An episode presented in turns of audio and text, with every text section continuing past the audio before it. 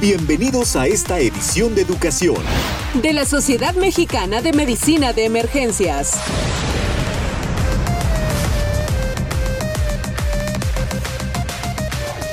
Emergencias Podcasts.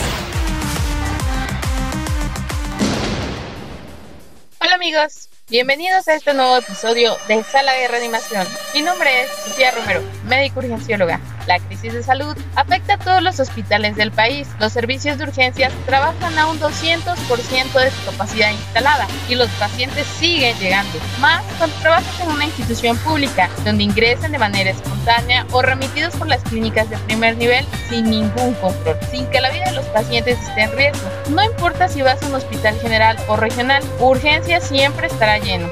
Si tu servicio de urgencias quieres mejorar, este podcast tendrás que escuchar. De lo contrario, seguirás con los problemas de siempre sin solucionar. Por lo que en esta ocasión hablaremos de overcrowding.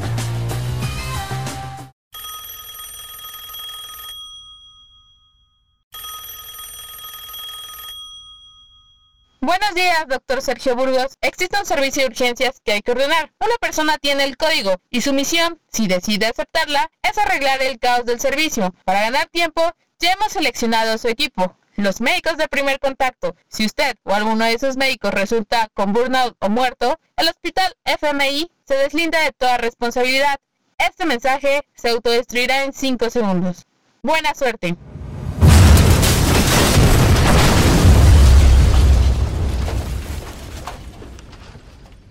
Iniciemos recordando, ¿te acuerdas de algún accidente o enfermedad que te haya ocurrido a ti o a alguno de tus familiares que te haya llevado a visitar el servicio de urgencias de algún hospital? ¿Qué sentiste? ¿Cómo lo viste en ese momento? Seguramente una de las imágenes que se les viene a la mente es una sala de urgencias abarrotada, ruidosa, con gente tal vez enojada, reclamando porque le duele algo y tiene que esperar y aguantar ese dolor.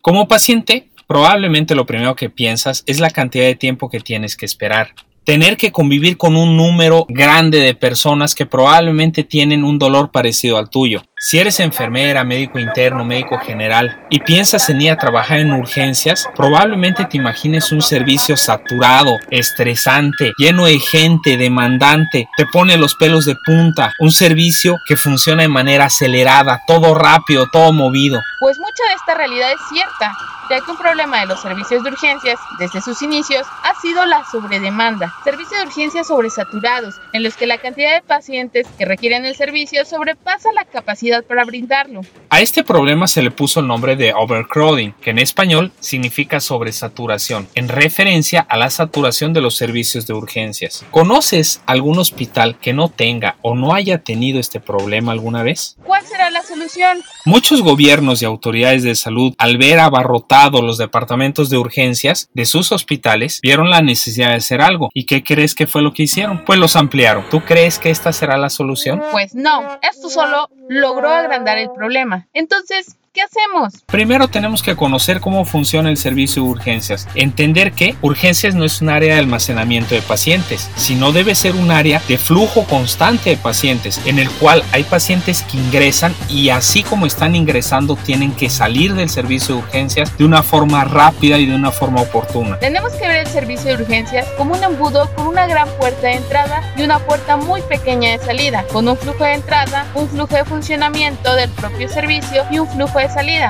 El flujo de entrada está dado por todos los pacientes que llegan de distintas formas. Los espontáneos, que son la mayor parte, los más numerosos, pueden llegar también en ambulancias, pueden llegar referidos de otros hospitales. De esta manera vamos a tener un flujo constante de llegada de pacientes y cuando esta cantidad es muy amplia o muy grande, que las salas de urgencia se van a saturar. ¿Podemos disminuir la llegada de pacientes? Aproximadamente entre el 60 y el 70% de los pacientes que llegan a urgencias no son verdaderas urgencias y podrían ser resueltos en el primer nivel de atención. También depende de los días, los horarios, los calendarios epidemiológicos y hasta los calendarios de festividades. Así sabemos que cada día tiene dos picos de mayor demanda de pacientes, que impactan en el turno de la mañana y el de la noche, pero ambos impactan en el turno de la tarde. Los días lunes son los más concurridos. Las temporadas de frío aumentan el número de atenciones por enfermedades respiratorias y las temporadas de calor aumentan las atenciones por enfermedades enfermedades diarreicas. Los puentes vacacionales disminuyen la asistencia de pacientes y el regreso de las vacaciones lo incrementa, porque todo el mundo se acuerda de sus enfermedades. Los partidos de fútbol, sí,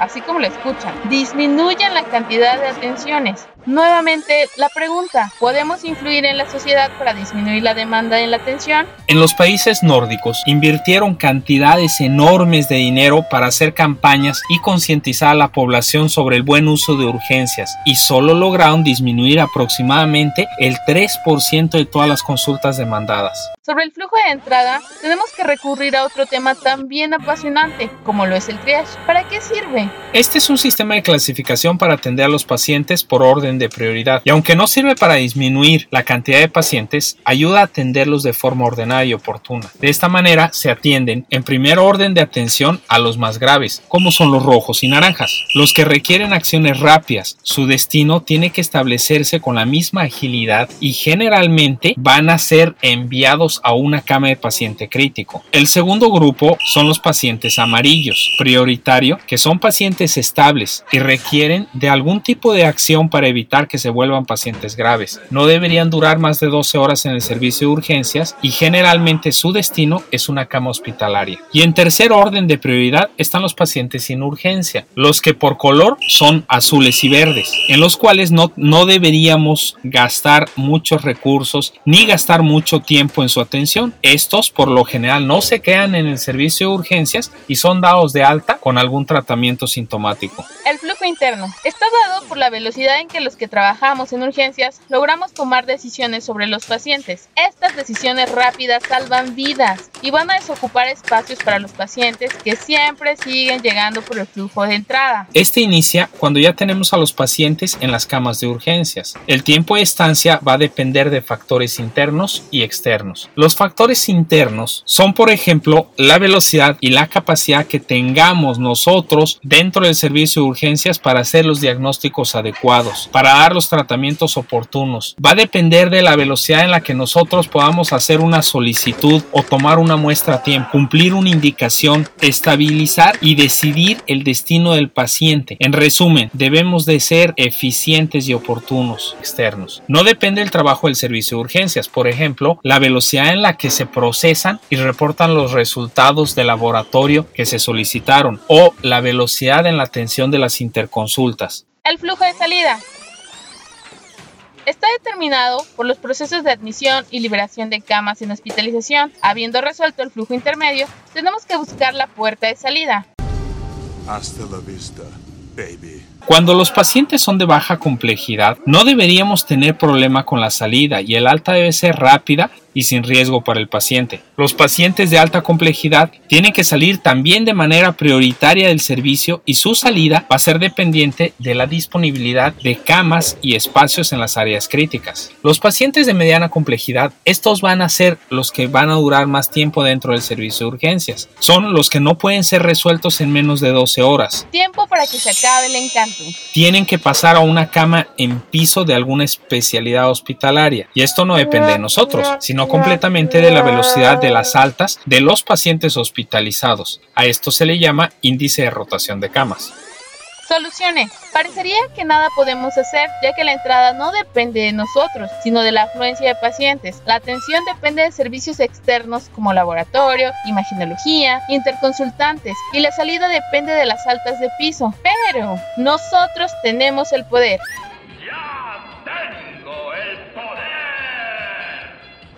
En la entrada.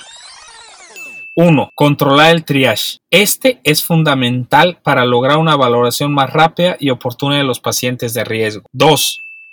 Generar convenios y buenos sistemas de atención para pacientes de baja complejidad en unidades de primer nivel. 3. Necesitamos un primer nivel de atención resolutivo, como en los países nórdicos. 4. Generar un sistema de regulación de pacientes desde el prehospitalario verdaderamente efectivo. En la sala de urgencias. 1. Trabajar eficientemente, hacer estudios de tiempos y movimientos para disminuir tiempos ociosos. 2. Generar e insistir en la priorización de estudios para urgencias. 3. Establecer estrategias point of care estudios a la cabecera de la cama del paciente, como laboratorios, ultrasonido, etc. 4. Generar políticas de priorización de tiempo de respuesta interconsultas y toma de decisiones resolutivas, con destino en el tiempo estipulado. En la salida, eficientar los procesos de salida de propio servicio de urgencias. 2. Eficientar la desocupación de camas en hospitalización con varias estrategias posibles. Un ejemplo muy claro de esto es el programa de gestión de camas, que consiste básicamente en detectar las camas vacías que por algún motivo no se hacen visibles, resolver los problemas que impiden un alta, resolver los problemas que impiden el uso de una cama desocupada, ayudar a resolver problemas potenciales de los pacientes que están en prealta, y recuerden, si la saturación quieres resolver, muchas cosas puedes hacer. Si en la puerta de entrada quieres estar, el triage puedes mejorar o el radio puedes contestar. Si la sala te apasiona y el choque te emociona, la pelea con cirugía debes esperar o con medicina interna tendrás que dialogar. Si la salida de urgencias te gusta, entonces la gestión de camas no te asusta. Bueno amigos, no me queda nada más que dar las gracias por acompañarme en este podcast al doctor Sergio Burgos Salcedo, médico urgencial del Estado de Colima y orgullosamente parte del Comité de Capítulos Estatales de la Sociedad Mexicana de Medicina de Emergencias. Muchas gracias. La misión fue todo un éxito, señor. Logramos despejar la sala de urgencias, señor. Gracias a todos por seguir haciendo una verdadera pasión de la medicina de urgencias. Hasta la próxima. Y recuerden, como médicos del servicio de urgencias, nunca debemos de dejar de tomar decisiones. Hasta la próxima.